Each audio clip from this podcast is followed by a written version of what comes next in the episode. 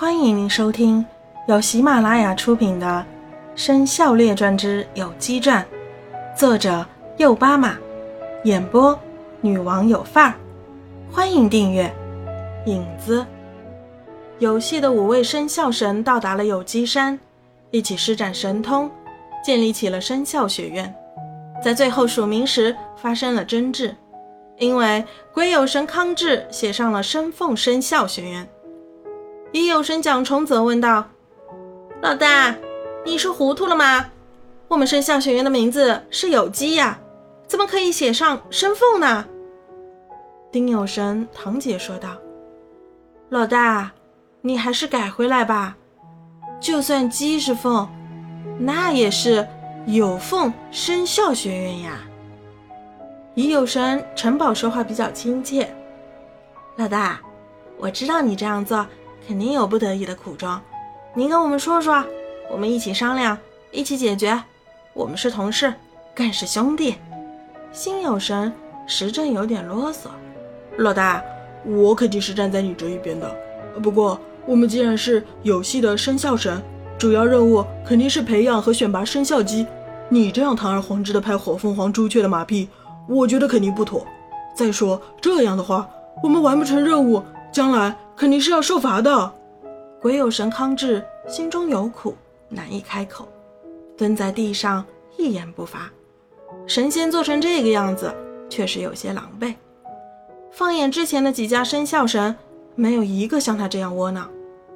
老大，你已有神正要再问时，天空中有了变化，火凤凰朱雀驾着一朵超级祥云，带着一众神仙降临了。五位都在呀，这么快就建好了生凤生肖学院，真是辛苦你们了。朱雀居高临下发表了讲话。看来我来的正是时候。这次我带来了四大神鸟，先跟你们介绍一下。这位雌雄同体的是凤凰老师，今后就是生肖学院的院长，也是凤凰班的班主任。什么？凤凰班哪来的凤凰班？已有神站起来，气愤地问道。朱雀腾的一下冒出火焰，变成了火凤凰，一道火焰巴掌直接扇在蒋虫的脸上，把他打得翻了几个跟头。大神说话，不容你小声插嘴。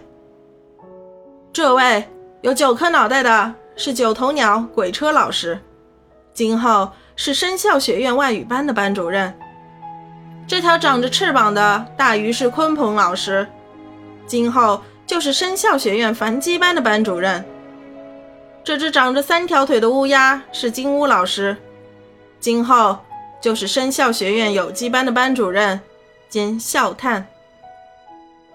五位生肖神跪在地上，听了朱雀的介绍，想不通。为什么给有机班派出实力最差的乌鸦作为老师？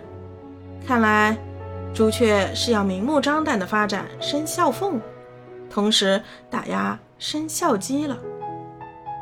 好啦，现在没有你们五位生肖神的事情了，你们可以回到天上的别院去享受清福了。火凤凰反客为主，下起了逐客令。五位生肖神，你看看我，我看看你，一个个面有难色，心中苦涩。这时，金乌老师发言了：“等一下，朱雀大神，他们五位还是待在这里为好，而且最好将生凤生肖学院改为有机生肖学院。为什么呢？小乌鸦，小心我开除你！”火凤凰骂道：“回禀大神，金乌不慌不忙，原因有二：其一，生肖凤的事情不用太过张扬，以免引来天界之怒；其二，我们四位老师要去各地招收学生，所以五位生肖神最好守在这里。”好吧，朱雀同意了。听众朋友。本集已播讲完毕，请订阅专辑，下集精彩继续。